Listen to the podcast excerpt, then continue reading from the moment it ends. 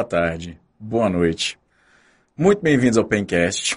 Gostaria de pedir, pegar esses segundos iniciais aqui para me desculpar que hoje a gente atrasou, mas é porque o nosso cirurgião está atrasado. Você entendeu? E a gente apanhou um pouquinho também para conseguir montar esse modelo de coluna aqui de uma maneira minimamente estável, né?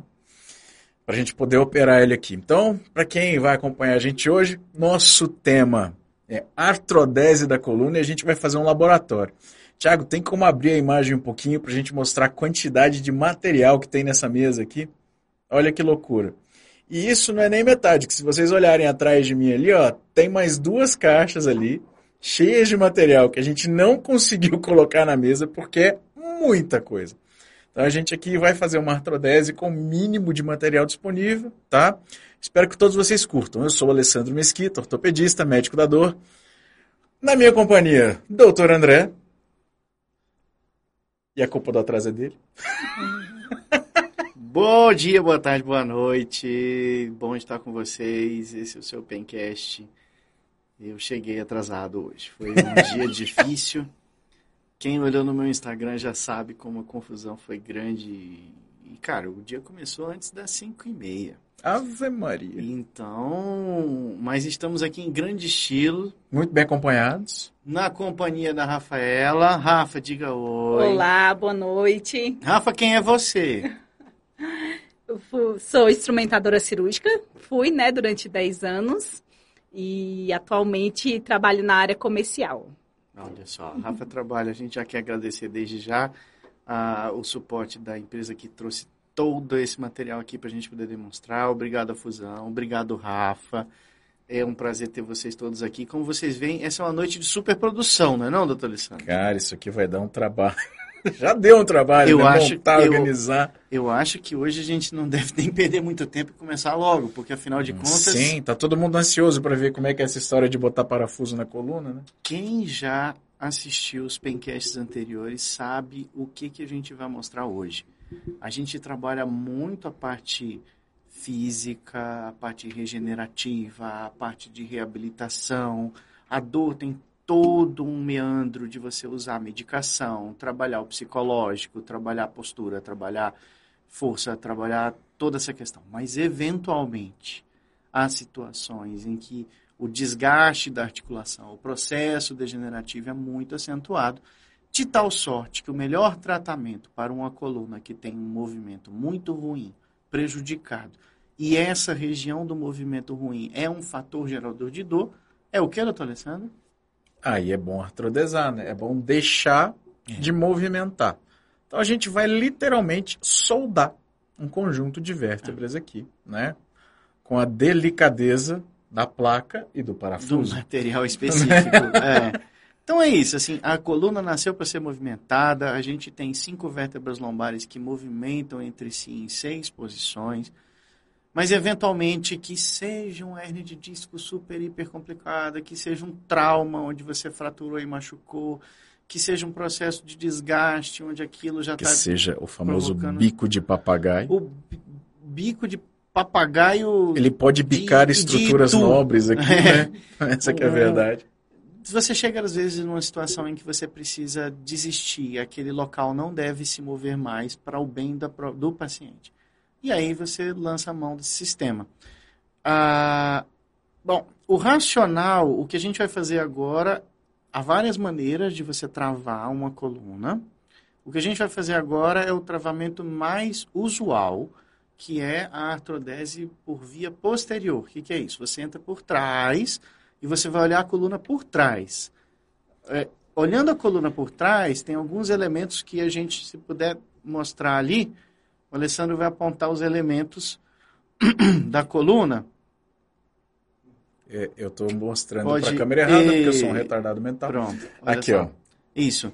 Ótimo. Vamos fazer o seguinte. Aqui, coluninha.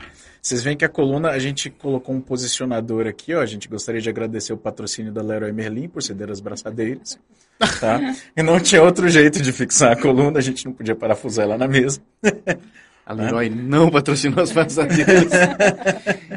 Mas a gente aceita aí, Leroy. Bom, Se você olhar, você vai perceber a coluna vista por trás. A gente vai mostrar detalhes na hora do, do da fixação, né? Da parte prática. Então, isso aqui é como se o paciente tivesse deitado de barriga para baixo. Isso. né? A barriga do paciente está aqui na minha cara, não literalmente. E você está vendo de costas, então a parte posterior da coluna é onde a gente vai colocar o, o sistema, que consiste em parafusos transpediculares, barras e bloqueadores.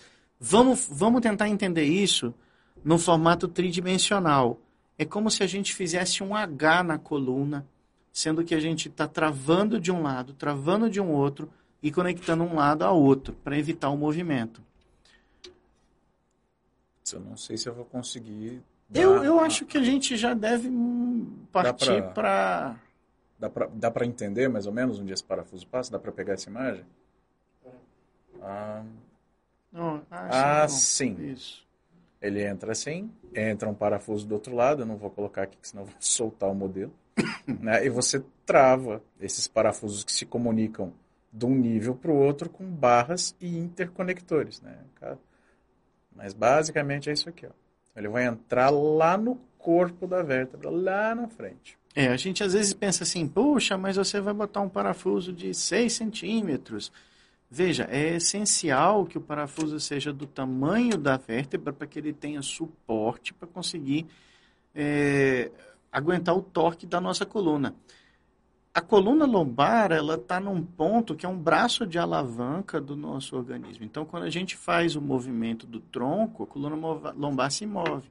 Bloquear esse movimento exige um instrumental específico e desenhado para tal.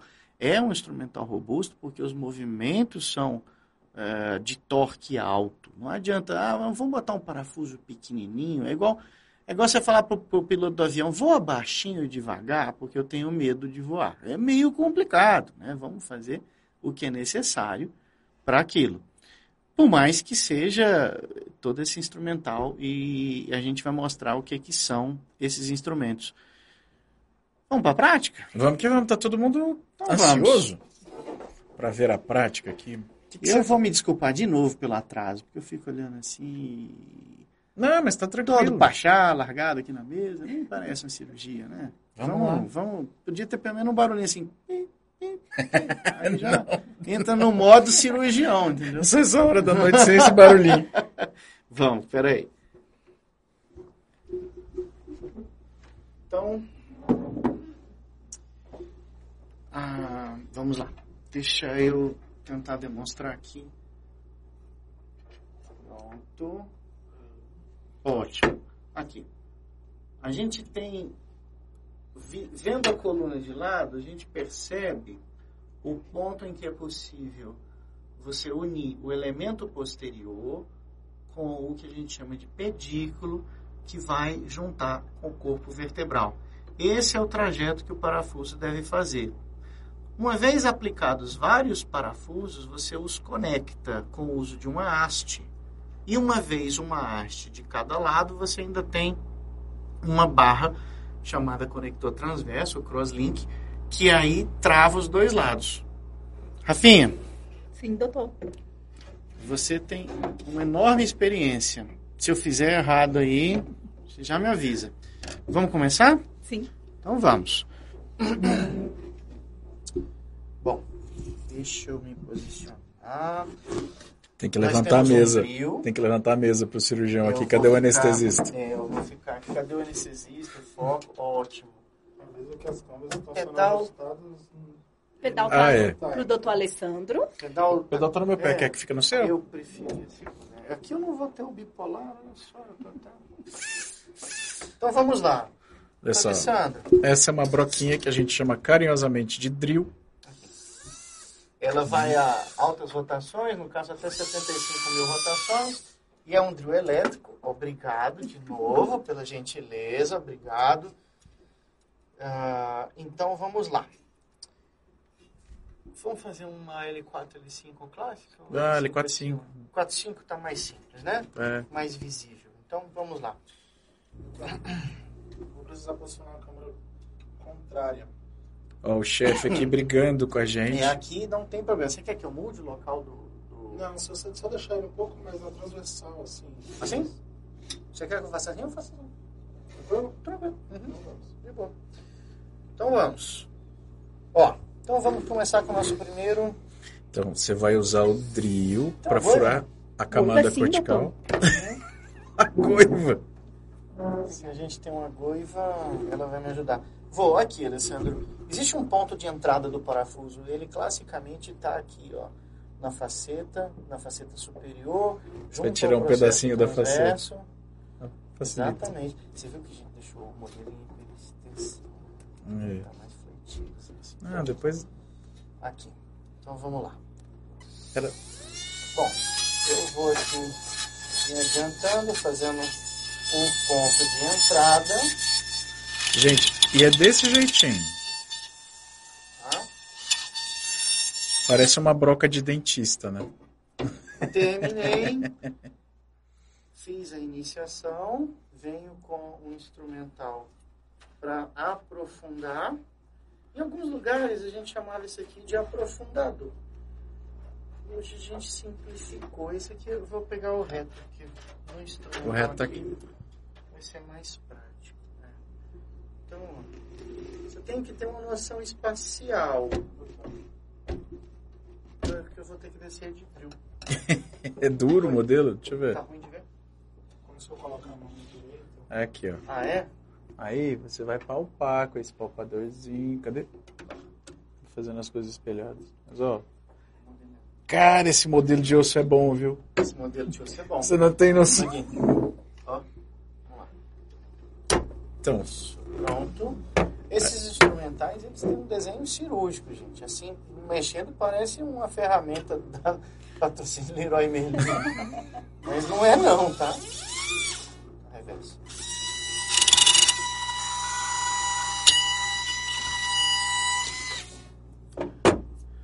rapaz, o modelo de osso é tão bom, cara, que não é fácil usar o iniciador aqui. Olha só. Eu preciso firmar aqui com a mão. Eu vou filmar porque- pra você. Vai lá. É, então tá. Deixa eu segurar, deixa eu segurar o paciente aqui, porque ele tá ele tá meio sambando. É, é, Vai. é nunca deve fixar. Eu, me dá um machador, às vezes um machador dá mais facilidade. Você tem uma broca bem longa. Esquece. Então, isso aí, ó, acontece no centro cirúrgico de vez em quando. A gente quer uma broca maior e tal. Acho que o macheador vai bem.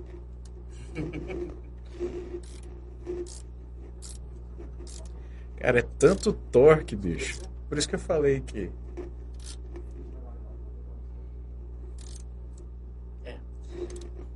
Cara, mas dá pra colocar um. Um parafuso 20 aí. Começou pra, pra fins de. É, vai ter que ser um parafuso menor mesmo. Uhum. Qual é o menor que a gente tem? 30? 35? 35, doutor. 35. Então, vamos lá. Não, mas aí calma. 35? Você vai Tem. medir? Ah, a varinha do Harry Potter aí, gente. Esse, esse um instrumento. palpador, a gente sabe, ó. Esse é o tamanho do parafuso que eu consigo botar. Tem um 30, doutor. Tem um. Só um só? Eu vou precisar montar um- uns quatro. Um 4. Você tem quatro deles? Perfeito, 30 vai entrar. Você monta pra mim? Rafa? Sim, doutor. Essa é a parte que a instrumentadora é essencial. Pode o cirurgião passar a mão, mas se a instrumentadora não tiver Acabou lá, a cirurgia. não tem como. Olha só. Então, Vou segurar aqui que você. Tá. Eu, Eu vou, vou deixar meio o- livre só para o o pessoal primeiro. ver o tanto que o tanto que torce. Vou botar o primeiro parafuso. Olha, ele começa a dar pega, ó. E aí a coluna começa a girar por causa do torque o do ser parafuso. humano não é assim molinho, não. Não, é porque o modelo não não tá bem preso. Não, é porque os discos são muito moles. É, o disco é de verdade, espuma aqui, ó. A gente pode usar uma chave de contratoque, uma vez que tiver botado o primeiro, aí a chave de contratoque. Se bem que a chave Cara, o pedículo-. Ó, mas tá bom, né? Tá. Olha só. Eu não sei, Lucas, vamos tentar mostrar uma coisa legal aqui nesse detalhe, que é o seguinte, ó. O parafuso está posicionado. E olha, olha o interessante. O pedículo não aguenta um parafuso maior do que 3, viu? Não. Não aguenta. Você fala da, daqui, Ou da- né? do, do modelo. Ah, por que ele começou a... Começou. Ó, é, ele, ele, ele passa aqui, ó. Se essa medula fosse essa estrutura cinza, medula não, porque aqui a gente tem um saco dural com as raízes, mas corrigindo. Se o saco dural fosse essa estrutura cinza, você vê que o parafuso passa todo protegido, ele não invade os elementos nervosos. Ele está sempre dentro da estrutura óssea. E um outro detalhe que vale a pena ressaltar é que, pensando na segurança do paciente, a gente faz a, a inserção desses parafusos guiado por método de imagem, né? Sim, E a cirurgia é realizada com um terceiro médico. Você tem um cirurgião auxiliar e você tem um neurofisiologista em campo cirúrgico, tá? Esse neurofisiologista é um neurologista que vai monitorar todos os nervos do paciente, minimizando assim a chance de lesão neural, né? Porque pode acontecer de eventualmente o osso do paciente ser tão ruinzinho, diferente do nosso modelo aqui, ó, que a pessoa não percebe que está passando o parafuso onde ele não deveria ser passado, exatamente. né? É um sistema de alerta, né? Bastante, bastante útil. Ó, de novo, aqui eu Vai vou tirar um pedacinho pedacinho da faceta. para me ajudar a, plane- a planejar a entrada, né? E, e, gente, a gente tira esses pedacinhos mesmo, tá? Na é- verdade, esses pedaços não vão embora. Isso tudo é guardado, a gente processa e no final, lembra que eu falei que a gente está tentando bloquear o movimento da coluna? Você precisa de enxerto ósseo Eu ali. preciso de enxerto. Mas por que, que eu preciso de enxerto se eu já botei um titânio? Tantã! Agora presta atenção. Quem fixa a coluna a longo prazo é o É o próprio osso. O parafuso serve como uma baita resistência para o osso não movimentar e para que um osso cole no outro com auxílio dos fragmentos de enxerto. Se você não tiver o que a gente chama de artrodese óssea, o parafuso, por melhor que seja, pode sofrer quebradura, ele pode ter Fraturar. disfunção, quebrar. No estilo água mole em pedra dura, tanto bate até que fura, mesmo sendo titânio aeronáutico e tudo mais. Vamos lá. Agora a gente vai vir para o ponto de entrada na vértebra de baixo, na vértebra L5.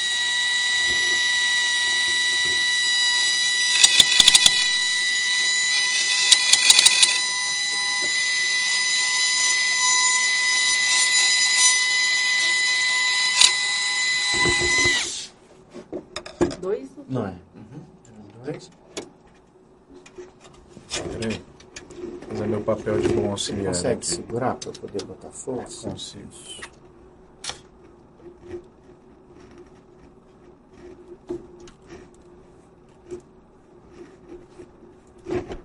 Vinte e cinco. Chegando em 30.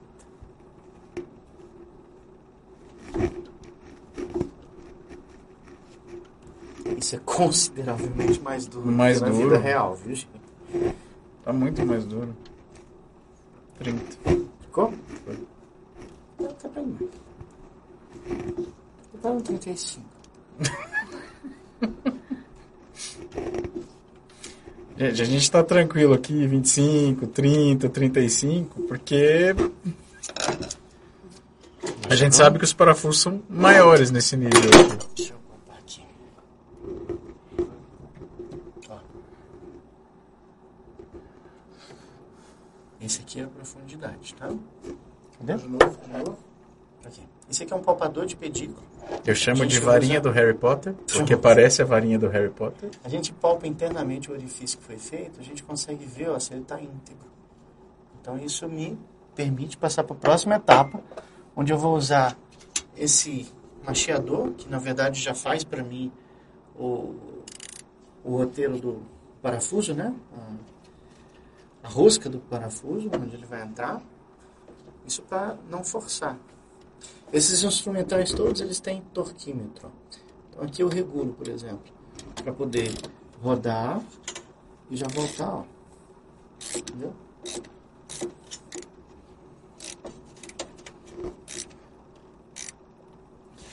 Gente, Oi. eu vou ficar com dor nas costas, mas o Lucas vai ficar com mais do que eu. Ele é o que está pilotando essa câmera aí, tentando mostrar as coisas para vocês. E eu vou ficar com dor na ponta dos dedos, porque Você não tem noção do tanto que. Se algum dia que o ortopedista tem um neuro, eu É. de cirurgião de mão. Vamos lá. 35? Sim, doutor. Muito obrigado. É como entra mais fácil o parafuso quando o orifício foi macheado. Desculpa. É o Sabe primeiro. que até dava pra pôr um 40? Solta um pouquinho, Luciana. Deixa eu ver aqui a altura. É, eu vou botar um 40, aqui, senão 40? vai ficar descasado. Faz pra mim, por favor. Ó. Ah, o parafuso não tá no tamanho adequado. É só tirar. Olha a caixa que a gente tem aqui com um monte de tamanho de parafuso. E é sempre assim, tá, gente? É 40. sempre assim. Por mais que você possa fazer um estudo pré-operatório, e deve fazer sempre, medindo o tamanho dos parafusos, a espessura também varia. Aqui a gente vai usar a espessura menor porque no modelo é, é complicado usar. Mas, por mais que a gente faça isso, o... Tá girando. Eu tô girando em falso, mas acho que não encaixou ainda na mão. É, quando em real mesmo, a gente é comum você ter uma pequena variação. Dá mais uma meia, por favor. E aí? Eu só preciso encaixar um pouquinho. Essa chave tem dois mecanismos de travamento, né? Ela trava na cabeça do parafuso, que não é uma cabeça comum. Não, eu, tô- eu gostei da altura, eu vou deixar nessa aqui. Mais altinho. É. Se eu pensando que aqui mais um pouco, ela está feita. A minha cabeça para fora parece que eu fiz um. Você tá batendo muito no. Aí, agora foi. Tava faltando encaixar a última, sabe? Aqui. Tá ótimo. Deu, hein? Deu, né? Próximo lado. Aqui nós vamos usar de uma facilidade inexistente na vida real. Vamos fazer o outro lado? Vira o modelo de lado, né? Isso é impossível, tá, gente? A gente. Normal, são- é- é- normalmente o que acontece, ou o cirurgião vai pro lado de lá, ou cada um bota de um lado. Ou normalmente são dois neurocirurgiões operando e cada um faz seu lado. É. Só um pouquinho Você que quer gente botar um tá o. Não, quer nada. Só um Então, pouquinho que a gente tá fazendo o ajuste. Eles afastaram o microfone do Dr. André. na verdade, pra pegar ele melhor. Não gosta longe. É porque ele fala baixinho. Pede perdão pros ouvintes. A pancada fica grande. É.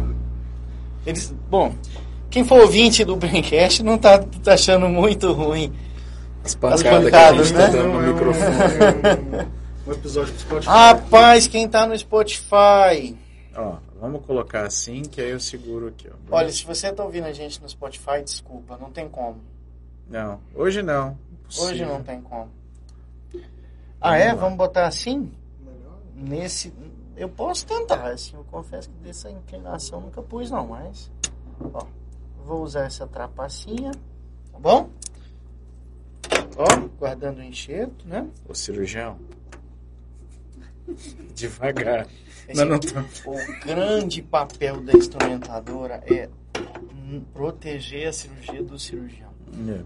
A gente foca naquilo que é o mais importante, no tempo da cirurgia que a gente está ali fazendo. E aí, rapaz, é um, se deixar a gente bagunça a mesa e tudo, né? Não é para ser assim, mas cada cirurgia às vezes envolve um, grau diferente de, de foco, né? Viram que eu acabei de palpar o pedículo exatamente para ter uma noção do tamanho dele. Ó. Você quer que vira o paciente pra você? Não, não, aqui tá bom. Assim, tá bom. Tá bom, ótimo. Ó, então vamos lá fazer um novo orifício. Ponto de entrada. André, Pois não. você tá usando o drill, que é uma broquinha que tem um, fornece um controle absurdo, né, do que tá acontecendo aí. Não, número um. Daria pra usar um perfurador? Já, eu já entendi. Esse aqui.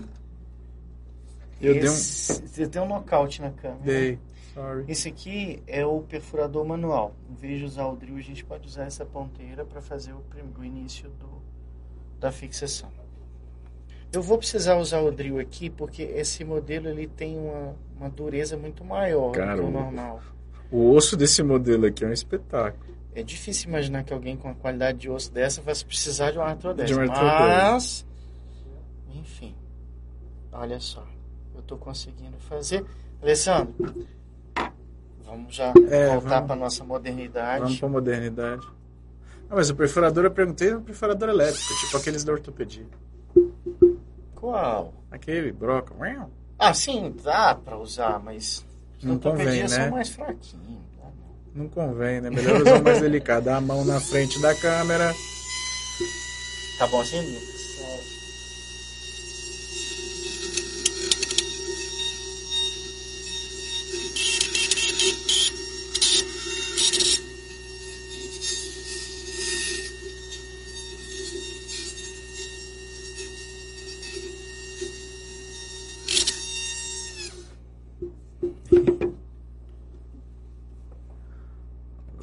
de segurar esta vértebra.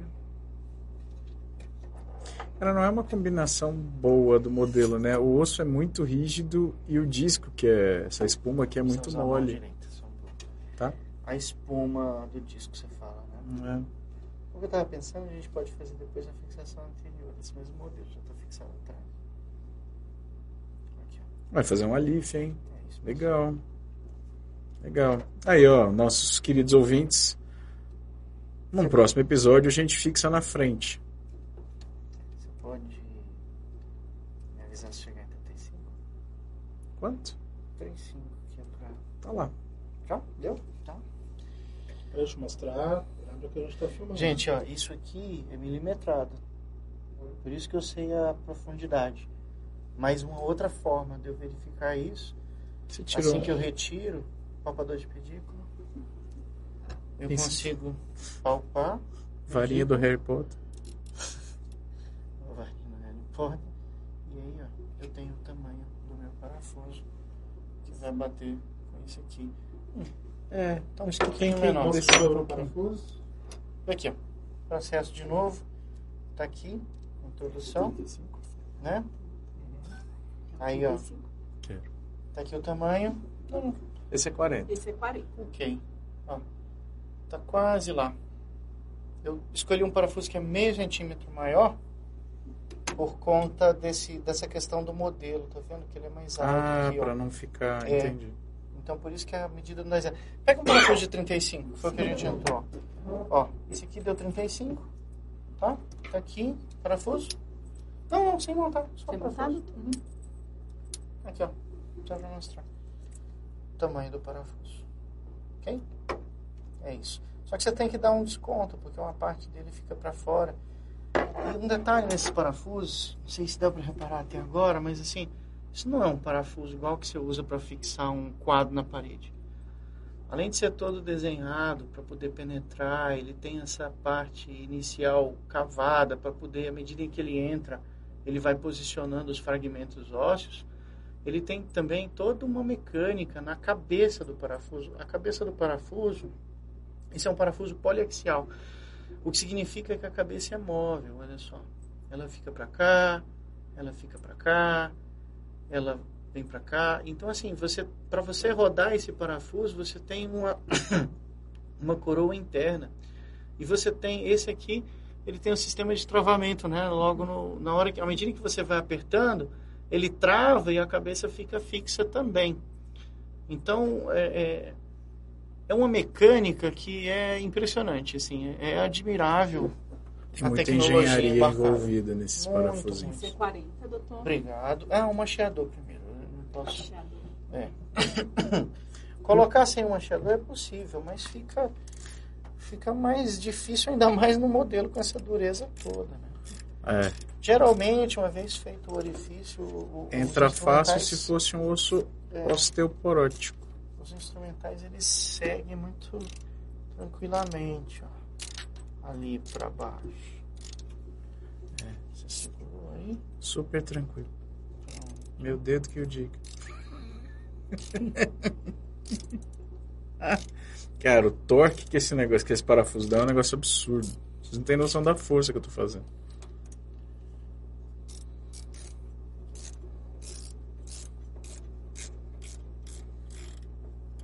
Que eu posso dizer é o seguinte, viu? Parabéns ao pessoal que produz esse modelo aqui, porque o bicho é bruto, Esse viu? é o material que a gente está usando. Americano. Americano.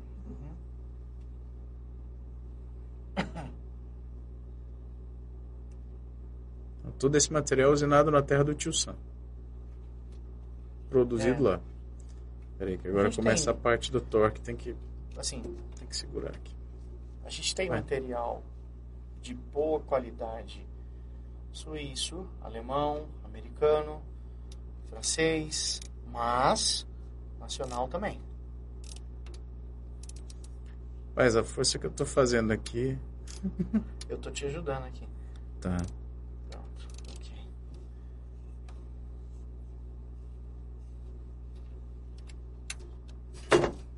aqui. E eu não acredito que eu tô fazendo força aqui. a marquinha no dedo aqui, ó. A marca, o dedo todo marcado. Esse episódio vai ficar conhecido como aquele em que o Dr. Alessandro mostrou a marquinha. Senhor Jesus, pra quê? Goiva.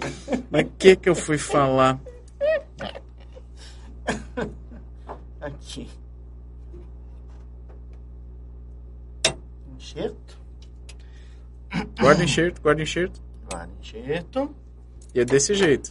Tirou um pedacinho do osso, guarda enxerto. Nada é perdido. Deixa eu voltar só pra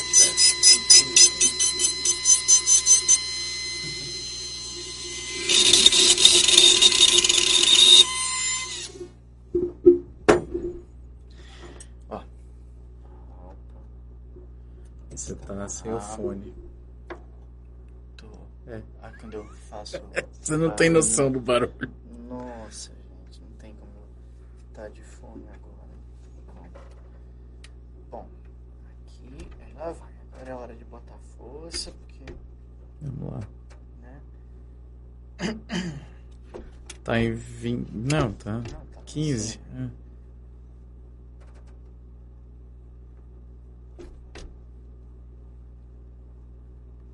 Acho que esse tá mais apertado. Provavelmente o pedículo é mais fino. Dá mais resistência. né?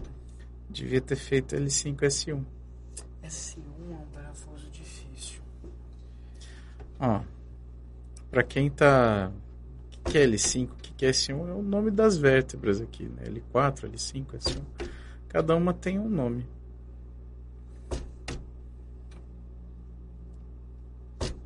Estamos em. Se eu não me engano, chegando em 35. Cara, é duro esse danado desse modelo, viu? aqui.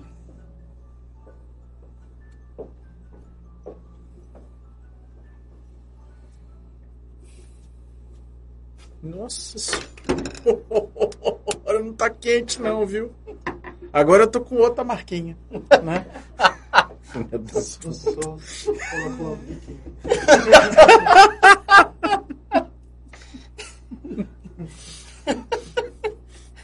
Vamos ver o tamanho, se tá.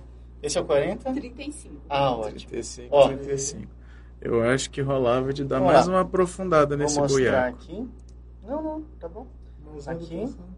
Novinho. Ó, esse aqui é o tanto que, para, que o palpador de pedículo entrou. A gente compara. Aqui, o tamanho do parafuso. De novo, se tiver aqui, ó, 2, 3 milímetros de diferença que a gente usa para deixar a cabeça liberada. Obrigado, Rafa.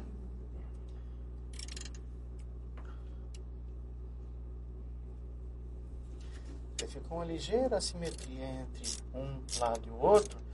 Isso é perfeitamente compensado pelo própria engenharia do material que aceita Eu vou segurar aqui na frente, vai. Segura porque Não uhum. tá indo.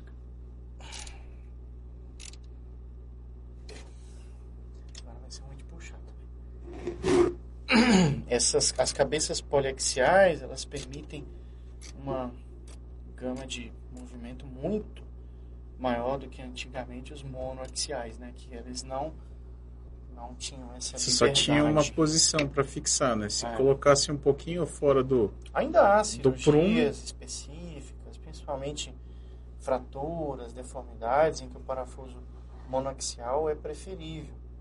Mas com essa tecnologia dos parafusos poli, principalmente os mais novos que, que já travam em determinado momento, acaba que você vem a suplantar né, o, o, o que o monoaxial fazia. Como é que é a estabilização do paciente para isso aqui? Não, é porque aqui a gente tem É uma porque coluna aqui solta, né? A gente tem um pedaço. É, É, o, Não, mas mesmo assim, a quantidade de torque envolvido... É grande. Isso, mas assim, mas é porque o lá. material aqui é muito duro, cara. É, não dá para comparar. O material aqui é extremamente rígido e, e no ser humano, o que acontece? O osso, naturalmente, tem uma camada de osso compacto e abaixo dele, osso esponjoso. Então, essa casquinha, esse início, é mais difícil. Quer puxar? Ah, esse, queria. esse início, ele é um pouco é, resistente, tanto no ser humano como no modelo, mas uma vez que você vence aqueles primeiros 2 milímetros, você cai no osso esponjoso. O osso esponjoso é muito fácil de progredir. Inclusive, é uma das coisas que a gente usa para navegar e saber que está no caminho certo. Então, se você está do ponto de entrada pelo pedículo até o corpo vertebral, você vai navegar o osso esponjoso e a gente palpa isso daí. Se você viola a cortical, que é o osso, aí você acaba você sente, tem como você palpar e sentir. O modelo não tem isso. O modelo ele tem é, a densidade do material é, é igual. Então por isso essa dificuldade.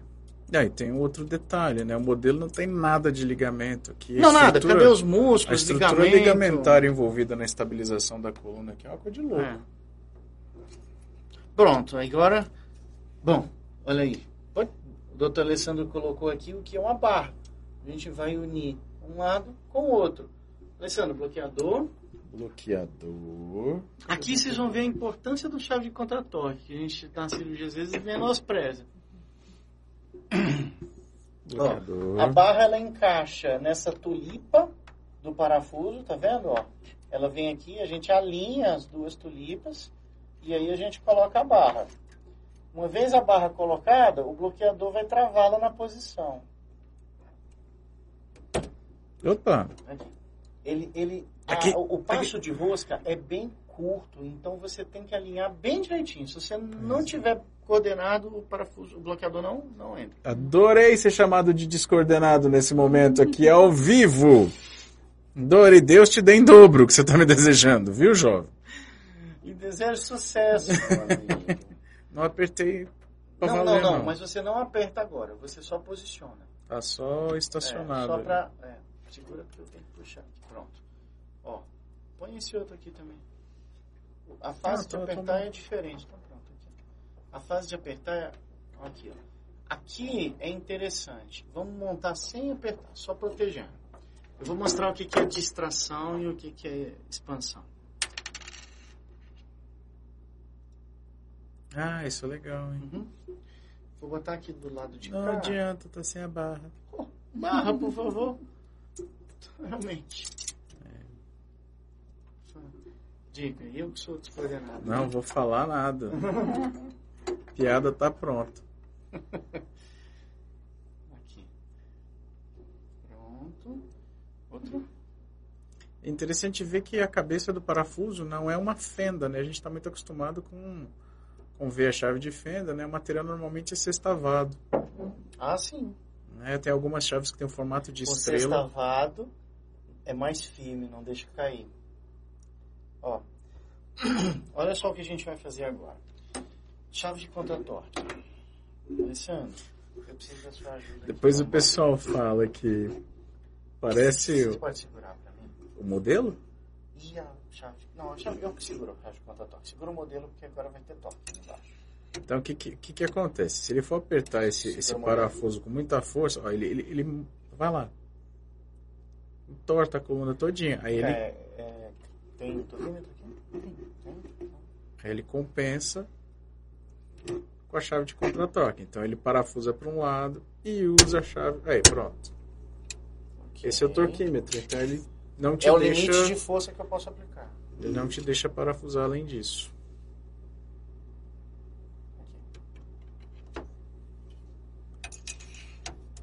Você vai fazer distração? Uhum. Clique. Clique tá bom. Na vida real a gente usa três cliques para ter certeza que tá tudo, né? Agora, olha só que interessante. Alessandro, pega uma chave de contração. Ah, ok, já chega a chave. Quer mostrar o. o... Crosslink? Crosslink? Vai chegar a vez dele. Aqui, ó. Olha só, eu estou posicionando aqui a chave para fazer o último movimento desse lado. Eu já travei o parafuso daqui. Quando eu travar o parafuso daqui, isso aqui fica bloqueado, certo? Mas, vamos supor que eu queira, por algum motivo, Abrir o essas vértebras estejam mais... Aqui está mais fácil eu fechar. Você pegou... Aqui foi o Esse é de. Extrator. compressor. Então vamos começar comprimindo. Alessandro, Hum, vamos comprimir. Você você quer ficar no contratorque? Eu faço qualquer coisa. Então fica aqui no contratorque. Pronto. Olha só. Isso aqui é uma chave de compressão. Então eu vou chegar aqui, vou posicionar nas extremidades da haste. E agora, ó. Comprimir. Pô, não vou travar, vai. Trava. Pode travar. Não, travar no tudo Não não. precisa travar no torque. Só, É, só, pra só, só dar uma travadinha Ó. assim. Travou de um lado. Ok. Vamos travar do outro? Põe a chave. Olha que interessante, ó. Vê que quando a gente botou força, as cabeças dos parafusos rodaram para cá. Isso é parte da mecânica do negócio. O sistema Então, poliaxial. Você tem, você tem que dar uma compensada, Sim. né? Para não ficar uma coisa assimétrica. Você vai comprimir de um lado e do outro. E você vê que se aproximou os corpos vertebrais. É, olha só a diferença. E a mesma coisa pode ser feita ao contrário. Não tira daí não. Vamos usar o, o É, vamos distrator. distrair. Aí, ó, você vai afastar agora. O distrator é o contrário daquela peça. Ele entra aqui e afasta. É só só. soltar o parafuso. E quando eu combino compressão com distração, pode, pode descer o contratorque. Quando eu combino distração e compressão, o que, que eu faço? Ó, eu crio uma curvatura. Para que, que isso é útil? Para corrigir a escoliose. Eu faço uma curva contrária, aquela que é a deformidade. Pode travar. E quando eu faço isso, olha só. Aqui no nosso modelo eu criei uma escoliose. Né? Se você olhar isso aqui com com detalhe, você vai ver que essa distância aqui, ó, ela tá menor do que essa aqui. Isso eu fiz de propósito para demonstrar. Na verdade, se uma pessoa tem uma escoliose, uma vez colocados os parafusos, o que, que eu preciso fazer? É, Lógico que não existe uma resposta para todo caso, mas o princípio é esse. Eu coloquei, o que eu vou fazer? Eu vou soltar aqui, ó. E olha lá. Ele já se, já se autocorrigiu. Ela já aceita o posicionamento. Vamos travar? Pera aí, deixa eu fazer uma distração. Deixa eu equilibrar essa coluna, ela tá desequilibrada. Assim, ó, gambiar. Ah, nem assim você... Agora você não consegue tanto. Enfim, aqui, desse lado a gente podia comprimir um pouquinho. Olha só, de novo rodou a cabeça do parafuso. Não vou deixar assim não, que tá feio. Vamos ver que foi o que Você fez. vê que o neurocirurgião operando o modelo não pode deixar Não. a cabeça... Aqui, pronto. Agora sim. A cabecinha pra cima aqui agora. Isso. Aí agora vem o toque final. A gente já colocou os parafusos. Vamos dar um close aqui. Olha só como é a construção. Quando eu falei no começo sobre o H, o que a gente tem aqui são os parafusos e a haste de um lado, os parafusos e a haste de outro lado. Cada parafuso ele entra no ponto de entrada, segue pelo pedículo até o corpo, ou seja, isso aqui forma um C, isso aqui um U de cabeça para baixo, a do outro lado tem a mesma construção, e para a gente juntar um com o outro, a gente vai colocar o conector transverso, conhecido como crosslink. Tá? Aqui eu vou precisar Da remover parte do espinhoso, é, para poder colocar. Então, por favor, isso que eu estou fazendo não é sempre necessário no, no- no- mundo real. Não, mas aqui a gente precisa de enxerto, pode tirar. Precisa, né? Então. é, mas aqui... Você tem cesárea? Tenho sim. Tem? Vamos pegar uma cesárea. A gente tem instrumentos para cada tipo de. Deixa eu só testar aqui, que eu acho que o André não almoçou. Não, não é que eu não almocei, é que eu tenho que tirar muito. Alessandro, aguarda chegar um instrumento. Te falar, viu? Povo da neurocirurgia não Por malha. favor. Aquela angulada não tem não, né? Olha, eu tô deixando o enxerto cair no canal medular aqui. É, com licença. Muito bem, quebramos uma lâmpada aqui no estúdio. Quase cegamos o Tiagão aqui. Foi você?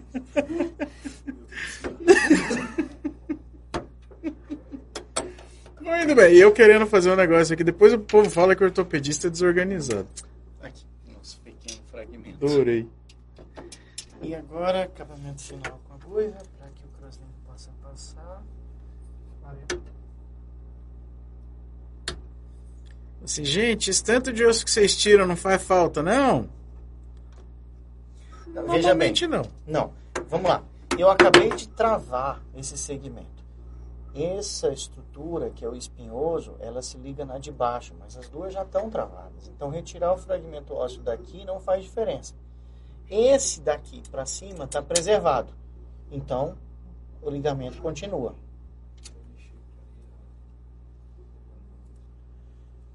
Agora, esse aqui é o conector transverso.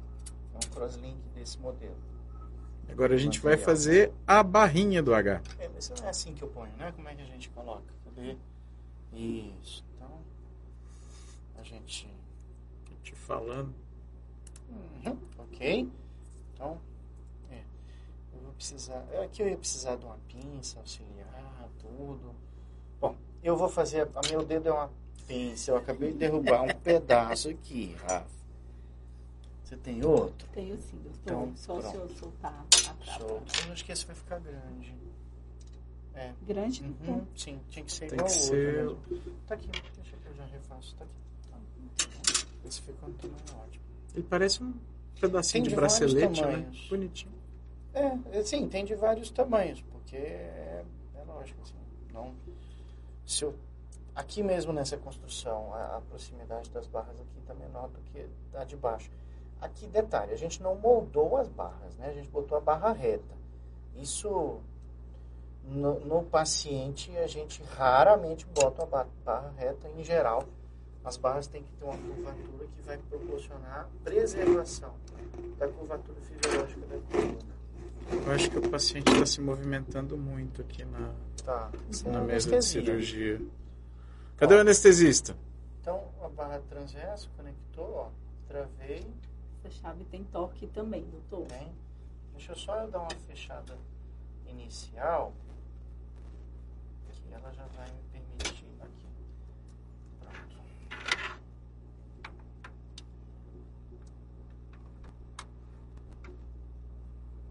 Pronto.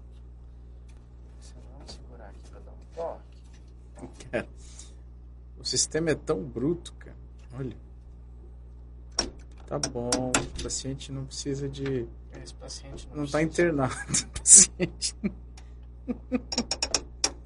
Esse barulho aí, ó, pessoal do Spotify que deve estar detestando a gente agora, é o torquímetro. Então ele faz esse barulho para te avisar, ó, você já deu torque demais, não precisa de aumentar a quantidade de torque da brincadeira.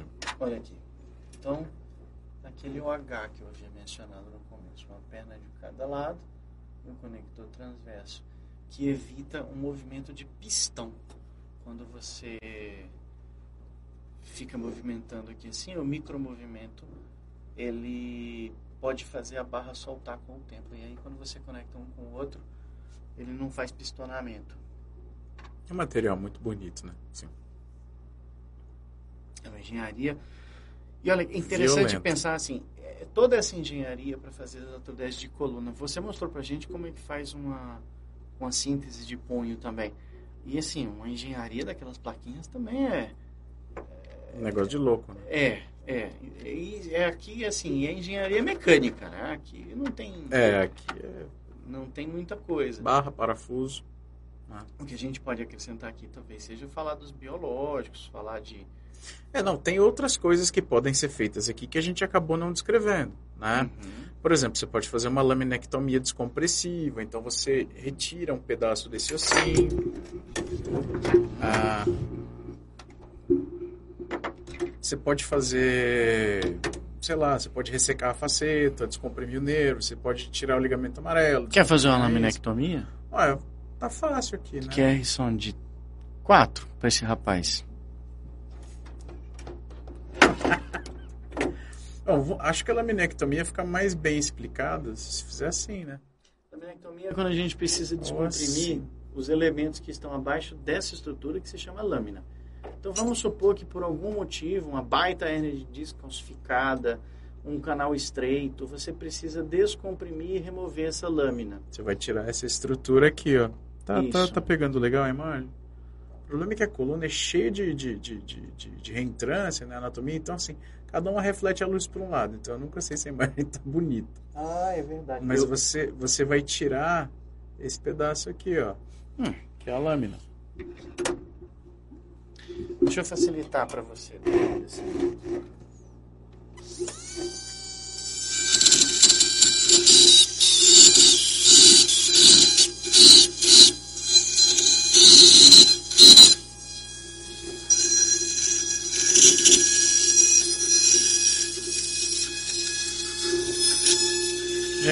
Momento o doutor André fazendo uma laminectomia com drill aqui para nós.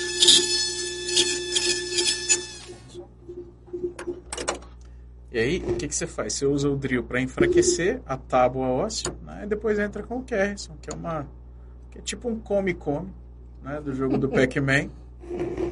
O Kerrison come o, o restante do osso e você retira a lâmina. Lógico que isso não é cirurgicamente feito na velocidade que a gente está fazendo aqui. Nós estamos operando um modelo. Isso aqui leva uma eternidade para acontecer durante a cirurgia. É, detalhe, eu tô entrando do lado mais difícil, que é de cima.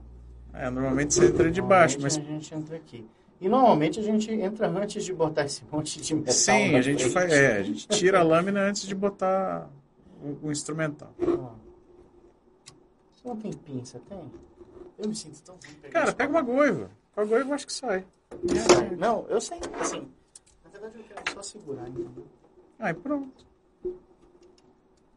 Cara, cirurgião é.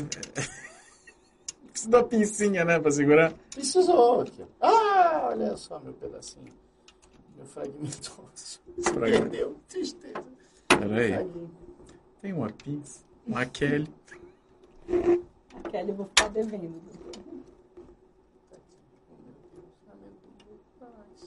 Ainda bem que não tem medula aqui. Ah. Tá lâmina. Então, o que, que a gente fez? Quando a gente faz a laminectomia e a gente tira aquele pedação da lâmina, você, de certa forma, instabiliza aqui, dependendo do tamanho da sua ressecção. Né? Então, ficou faltando um pedação de osso aqui. E quando você faz uma laminectomia, tira um pedaço muito grande da faceta, que é essa articulaçãozinha que está aqui, ó, você gera instabilidade. Por conta dessa instabilidade, existe uma necessidade premente de uma fixação. E aí? Os parafusos, né? Fora causas outras, traumas, tumores, por aí vai. Deixa eu ver. Aqui, nesse mesmo modelo, só limpar. tá cheio de pozinho, soro. Tem soro aí pra gente limpar aqui. Uma outra coisa que a gente consegue fazer, Alessandro, e é interessante. Hum, aqui, Thiago. Esse detalhe aqui é interessante de mostrar. A gente tem esse elemento que é a paz interarticulares e ele é o teto do forame. É, Eu tô, desculpa aí, hoje a gente tá empolgado. Hum, entendi. É, o É só fazer e o microfone assim. não podem se Não. enroscar um no outro. Pronto. Ótimo. O que, que acontece? A gente tem essa estrutura que é a pars interarticulares, que é o teto do foramen, e vai até a faceta. Peraí que esse negócio da pars é um negócio A complexo. pars é essa estrutura e aqui é a faceta. Se eu abrir isso daqui, eu abro o foramen. Quer ver? Drill. Vai Isso ser muito, serve, vai por ser exemplo- muito difícil de filmar isso. Peraí. Porque eu acho que. Não, é só pra. Ah, mas você não vê, né? É, eu tô virando o paciente na mesa aqui sem nem. Tiago, consegue acompanhar aqui? Eu tô desobedecendo o cirurgião. A gente não faz isso no drill, gente, mas eu vou usar o drill por conta do acesso, só por isso, tá? Mas ao remover esse pedaço, essa parte, o que que eu faço? Eu desarticulo a faceta aí, ó. Tá vendo? Olha o que que saiu. Saiu todo o processo articular inferior da faceta de cima. Quando eu fiz isso, eu Você tenho acesso forame. ao teto do forame. Forame o que que é, doutor? É isso aqui. A raiz da coluna, ela passa por esse orifício aqui, ó. Certo? O esse nervinho. é o caminho do nervo, da raiz. Que a hérnia de disco comprime, que dá Imagina aquela. que isso. Imagina que está comprimida e agora? Aqui. Agora tá descomprimido, agora tem espaço. Você tem esse processo articular superior que ainda está comprimindo. Você pode. Agora que a de 5 vai ser uma beleza. Hum, Tem a honra, doutor Alessandro. Ó, que legal. o instrumento que eu estou segurando está fazendo às vezes da raiz. Né? Você vem aqui com o Kerrison, quer que eu comece de cima para baixo. Não, por entre aqui, né? Ah, então. Ah, não dá pra. Não, não dá pra levantar. Vai. Aqui. Esse é o caminho. Tá?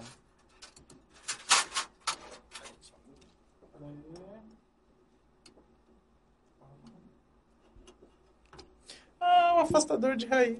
A gente tem esse instrumental super delicado que a gente bota aqui, ó, Para afastar a raiz. pra proteger a raiz. Isso hoje não é necessariamente mais feito com o Kerrison, tá? A gente tem a endoscopia Opa. hoje em dia, né? Será que um dia a gente vai fazer um lab de endoscopia? Rapaz. Temos que arrumar um porco, pô. Eu duro, como é que a gente vai Não, fazer? tem modelo. Ah, com modelinho. Tem modelo. Aí, ó. Então, ao terminar de remover esse pequeno fragmento, olha só. Agora o nosso nervo tá livre. Completamente solto. Você falou da hernia de disco, é uma opção para tratamento. É uma opção para tratamento de várias outras condições. O É. nervo, o, o- o canal estreito. Uma faceta que está hipertrofiada, ligamento que está hipertrofiado e está comprimindo o nervo, está comprimindo o medula. É isso aí. E ao final, aquele pozinho que a gente tem aqui, os Nossa, que, fragmentos que ósseos, agonia do... nós vamos moer isso aqui, a gente vai fragmentar e vai posicionar preferencialmente na região entre as facetas articulares, assim, dessa forma mesmo, encaixando no espaço entre uma e outra para poder ao longo do tempo a cicatrização unir as vértebras ou, a- ou, ou não. E também, né? A gente vai posicionar o enxerto aqui, ó, entre Um transverso. é no espaço intertransversário. Vai ficar dessa forma, olha só. É, Para tem, que ele cicatrize tem um outro detalhe, um né? bloco. A gente também bota enxerto normalmente. Ele é na frente. Sim, aí é o intersomático. É, Mas aí você não tem plift, lift, nada, né? É, não, imaginei. então né? fica para próxima. A gente pode mostrar na próxima, porque olha só, estamos aqui com nossa coluninha, né? Só uma dúvida. Pois não. Dúvidas? Desse tamanho aí. Desse jeito. Quantas horas? Desse jeito. Dois níveis aqui?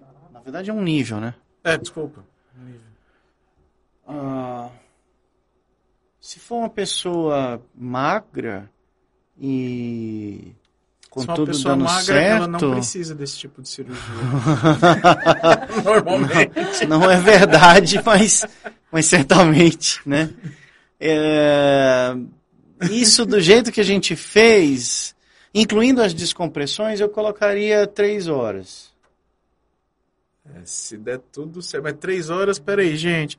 Três horas é assim, ó, abriu a pele, fez o que tem que fazer. Para a pessoa que está esperando Pra do lado de que tá fora, esperando do lado de fora do centro cirúrgico, meu amigo, são seis, seis, horas. oito horas, é. É. Porque tem o tempo da anestesia, tem o tempo de posicionar. Botar a tempo- neuromonitorização. Não, É. isso aqui a gente marca pra começar às sete horas da manhã, meu amigo. A bisturi tá encostando na pele oito e meia, nove. É Essa aqui é a verdade. Agora, olha só. Ah, legal, hein? Boa ideia. A gente vai mostrar a diferença. Então, olha, o segmento móvel na coluna. E olha como não move. O da segmento artrodese. artrodesado. Então, esse aqui A é diferença é igual. bem grande, né? É. E aí, o que, que acontece quando você faz a artrodese? O que, que acontece com essa articulação que fica aqui em cima e essa aqui que fica aqui embaixo? É, é igual quando você tem cinco funcionários na empresa e um tira férias. O que, que acontece com os outros quatro? Eles ficam Eles sobrecarregados. têm que trabalhar mais, né? Então é a É. mesma coisa. Quando você trava um segmento, naturalmente os outros vão trabalhar mais, especialmente aquele que está logo abaixo e aquele que está logo acima. O que faz com que possa acontecer ao longo do tempo um problema semelhante ao que motivou você fazer a No artrodese nível adjacente. no nível adjacente, em cima e embaixo, chamado de síndrome do nível adjacente ou ainda de doença juncional. Caso o parafuso quebre após a cirurgia, há necessidade de novo procedimento para a troca? Depende. Não necessariamente. Porque o que, que acontece? Se ele quebrou porque. Porque a artrodese consolidou, É. beleza. Se a artrodese estiver consolidada, não precisa. Mas se a artrodese não tiver consolidado, se tiver uma infecção, alguma outra complicação aí. Provavelmente sim, mas aí parafuso quebrado é um capítulo à parte, porque às vezes aquele fragmento que quebrou não precisa ser retirado, você só precisa refazer a, a construção do instrumental de tal forma a ficar estável. Então, não tem uma resposta única para essa pergunta, depende É, muito não, de cada depende. caso. Depende. Doutor. Alessandro, O senhor artrodesou uma coluna em menos de uma hora, hein? pois é, e tava dura. Tava duro pra valer. Tava dura. Dava pra gente colocar uma barra maior aqui. O que, que você acha? Não, não, não vamos fazer revisão, não. Tá bom, né? Já vamos revisar a cirurgia? da noite. Não vamos fazer Ô, porra nenhuma. Gente, eu acho que é isso. O- o- Ó, brincadeiras à parte, isso aqui dá um trabalho hercúleo de fazer, tá? O modelo não sangra, não instabiliza do ponto de vista hemodinâmico, não tem problemas de osteoporose ou de osteopenia, né? Então a gente consegue fazer num tempo curtíssimo aqui, né? Mas vocês têm que entender, tem todo o envelope muscular aqui, pele, gordura, ligamento. Dá muito trabalho para expor essas estruturas, né, de maneira a oferecer a melhor possibilidade aí de, de, de artrodese para o paciente. Então, demora mesmo, demora para caramba, 5, 6, 7, 8 horas, tá? Quanto mais níveis envolvidos na artrodese, mais tempo demora. Imagina se a gente tivesse que fazer isso tudo vindo até aqui em cima e descendo até aqui no osso do saco. Aí nós estamos falando de uma cirurgia de 5 horas, 6, A mais, né? até mais, dependendo, né? Já, já tivemos as nossas, né, doutor? e pós-operatório disso aí, André? Bota colete, não bota colete, como é que é? O colete é sempre uma boa pergunta. Há, há- há uma certa diferença. Algumas escolas defendem o colete. Normalmente os ortopedistas preferem o uso da cinta ou do colete no pós-op. Mas não é exclusivo, não. Tem neuro que também usa. Eu já tive uma fase de usar colete em todo mundo, depois a gente aboliu o colete. Eu falo colete, mas geralmente o que a gente usa mais é a cinta elástica com haste é, que tem o nome de colete tipo put, mas não é essencialmente um colete na, na natureza da palavra. É, então, é, hoje eu reservo o uso da cinta ou do colete para aqueles casos dos pacientes em que a cirurgia foi mais difícil, foi mais longa, que a cicatrização pode ser um pouco mais demorada, então eu uso aquilo como um suporte adicional. Também existe você poder usar para ajudar controle da dor, para ajudar naquele paciente que precisa de ter uma segurança a mais ali no pós-fixação. Mas, de novo, não é uma fórmula. regra, né? Não, não é uma regra. Você vê, é engraçado, a própria hernia de disco também passa por isso, né? Há épocas em que você usava cinta, aí depois você deixa de usar, aí vem a endoscopia e aí alguns trabalhos que, que mostram que você usar a cinta nos primeiros, nas primeiras semanas ajuda a diminuir a taxa de recidiva. Então, é, então aí a gente tem usado com mais frequência do que antes não usava nunca. Então, É, não tem uma receitinha de bolo. né? não, mas, mas é Mas- muito interessante a pergunta porque a gente tem que considerar. E fisioterapia, quando é que libera? Em geral, depois que passa a fase inflamatória inicial, que o músculo está muito edemaciado, que você tem que cuidar do ponto, da ferida e tudo, a gente já libera. Esse momento acontece por volta da segunda semana, mas é controverso. Depende muito de você trabalhar em conjunto com o fisioterapeuta. Porque essas medidas analgésicas e, e- e de movimentos é, isométricos, você pode começar até mesmo antes de retirar o ponto que é o que o pessoal do hospital já faz. Então, dentro do hospital, no segundo dia, digo assim, você opera num dia, no dia seguinte, você já dá início à fisioterapia, que tem um foco de preservação de movimento, de preservar a amplitude de movimento, de ajudar no controle da dor. A- Aí você tem um período que o paciente vai para casa. Aí ele já não tem mais assistência daquela fisioterapia hospitalar. Nem todo mundo tem condição de ter um fisioterapeuta domiciliar. E o fisioterapeuta daquele que você vai na clínica de fisioterapia, o paciente já tem que ter um certo grau de mobilidade e independência. Então, geralmente, a gente coloca isso por volta da segunda à terceira semana. E em alguns casos um pouco mais até, quando você quer ser mais é, cuidadoso, uma situação mais frágil, que você quer evitar um movimento precoce, entendeu? É Isso aí. Eu tenho dúvida. Ah, Eu sou médico. Estou precisando de material, estou precisando fazer lá vem. Aonde que eu acho? Você não acha. Ah, olha só. Rafa, onde é Ah, que não, acha? Entendi. Agora que eu entendi. Burro aqui. Tô achando que você queria comprar material pessoa física. Isso não é, não é- não é Não. possível. Essa brincadeira aqui ela é feita graças à, à- à- nossa colaboração, à, à gentileza da equipe da Fusão que trouxe esse material. O Rafa está aqui para representar. Por favor, Rafa, dê umas palavrinhas.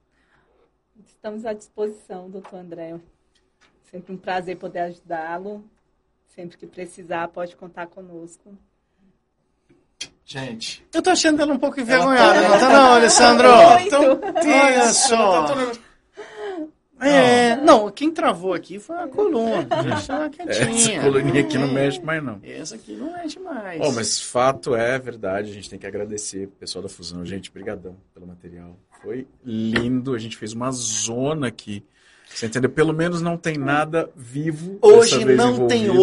ovo. Você entendeu? Não tem ovo, não vai ter problema. Porque da última vez a gente esqueceu um ovo aqui que deu muito errado, deu muito ruim, você entendeu? A gente quase foi expulso do prédio aqui. Mas. Foi bom, um dia para limpar, não foi? Foi um dia. O Um Thiago. dia. Foram quatro dias, um dia para limpar e quatro dias para sair o cheiro de verdade. É, pro cheiro voltar ao normal. Eu ainda Quatro acho. dias. que Se você grudar o nariz ali e, cheirar aqueles.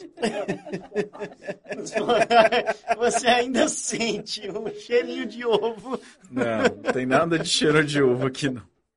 Não mais. Ai, Temos um fofo. programa? Temos um programa. Temos um programa. Alguma dúvida, algum questionamento? Ah, eu. Hoje a gente teve bastante comentário, mas sim, primeiro a galera elogiando muito a Rafa. Oh! Bota o meu elogio aí também. Então vamos lá. Eita, falei alto. Tava Falou. com fone, veio. Eu tava esperando uma instrução. Então, é, só mandar os abraços aqui da galera. Boa noite, Fábia, Cleidson Gonçalves. Boa noite, Priscila Fábia, Christian Cleiton. Augusto, Jéssica 3. Eita, nós. De novo, Pedro Eluan, Priscila Garcia, Steve, Júlia Cristina e Juliana Nascimento dos Santos. Esses foram os que interagiram via chat. Hoje a gente teve uma galerinha legal, assim, participou do ao vivo, poucos, é, é, é, Nem todo mundo conversou com a gente pelo chat, mas a gente teve um- um- uma audiência legal, então agradecer a todo mundo. Nossa, Que legal. E eu- só vou, eu vou ficar bem isento assim. Queria dizer que Fábia disse que hoje não teve salgadinho. Então, É porque o cirurgião chegou atrasado. Fábia, eu não cheguei a tempo. Esse foi o negócio. Agora sim, ainda bem que não teve, porque o salgadinho com esse pozinho aqui, Jesus amado, você imagina. eu acho que Ia ficar super saudável. É salgadinho com, Esse- como é que chama isso aqui? Polipropileno? esse material é comestível. Rafa? Não. Deus o livre. Fofo, algum recado? Acho que a gente tinha, tinha que falar depois até sobre como foi o congresso da IASP. Ah, eu não da- sei, sei que ficou em casa. Não, então, eu que em casa é. Ô, rapaz, isso foi o em casa menos em casa que você pode pensar. Mas na semana passada teve o congresso da Sociedade Internacional para o Estudo de Dor, que é a IASP. E ele foi em Toronto, Canadá. A gente não teve condição de ir presencialmente, mas fez o congresso online. E assim, fazer o congresso online ainda está longe de ser a mesma coisa do que ir. Não tem jeito. 2022, pós-pandemia, todo mundo em home office, cara, não é a mesma coisa. Você tem uma ideia? Aí vai uma crítica. A gente não podia escolher a palestra que assistir, porque os online eram só alguns. E a gente está falando de um curso de, de porte mundial. Não é nada assim, ah, um curso pequeno que não tem condição. Cara, um curso feito em Toronto com sei lá quantos mil participantes. Eu posso estar exagerando, mas algumas centenas, sem dúvida. É, de toda forma, a qualidade científica não tem do que falar. É impressionante onde a gente chega. Sabe onde as palestras mais é, convergiram, Alessandro, que eu achei muito interessante? Não. Desenhar um perfil genético das pessoas que têm tendência à cronificação de dor e as que não têm.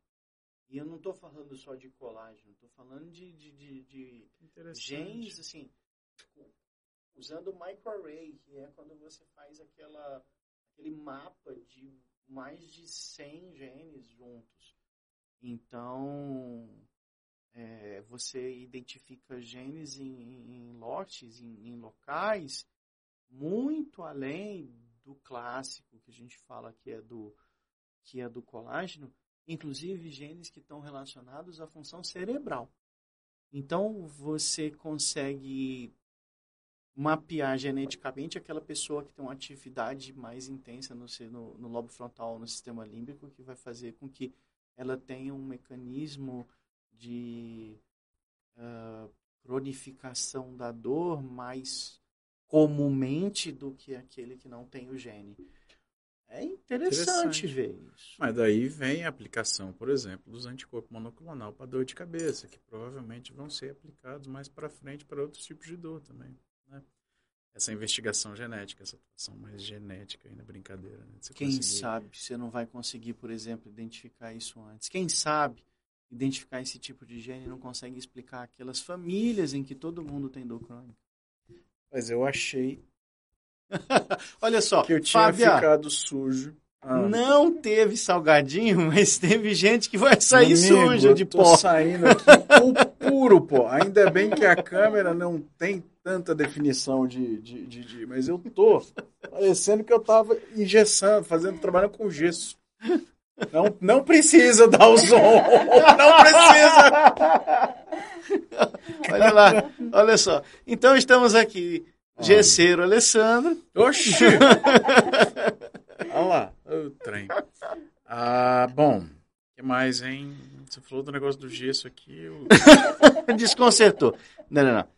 Sei, aí, ó. Olha Né? É do outro lado. Né? Tá puro, pô, meu povo. Vocês não estão entendendo. Depois de um dia de trabalho, né? Selva vai ficar pistola, meu amigo. Depois de um Se dia ela de estiver trabalho. assistindo, ela vai mandar mensagem. E Você, acaba de chegar a você- notícia que esse pó mancha a camisa. você nem chega em casa com esse pó. Ah, mas eu esqueci, eu ia falar um negócio e me perdi completamente. Bom, Temos um programa? temos um programa. Rafa, Rafa, você quer mandar beijo pra alguém? Gente, ela tá tão nervosa. Gente, Tranquilo. Rafa, obrigado. De coração. nada, doutor Obrigado André, pelo todo obrigado, por todo o esforço. Um beijo Ah. para a equipe da Fusão, né? Que deve estar nos assistindo. Olha só. E para o meu filho que está em casa também. Eba. Teu filho tá assistindo? Sim. Coitado, ele tá aturando a gente esse tempo todo. Nossa senhora, é tarde, menino. Vai dormir. Ah, tá cedo. Cedo ainda. Então é isso, gente. Como sempre, Não esquece. se você gostou do nosso conteúdo, curte, comenta com um amigo, tá? Manda seu like. Se você quiser, mande temas pra gente discutir aqui, tá? A gente vive tentando alternar atua- atualmente entre fazer um procedimento, entre dar uma aulinha, Chamar um entre convidado. chamar um convidado, tá? A gente vive aceitando sugestões, tá? E hum, sabendo que vocês fazem isso, curtir, compartilhar, nos ajudar, ajuda demais a gente a continuar fazendo conteúdo de qualidade para vocês. Uma semana abençoada para todos vocês. Fiquem com Deus. Tchau, tchau. Tchau. Tchau.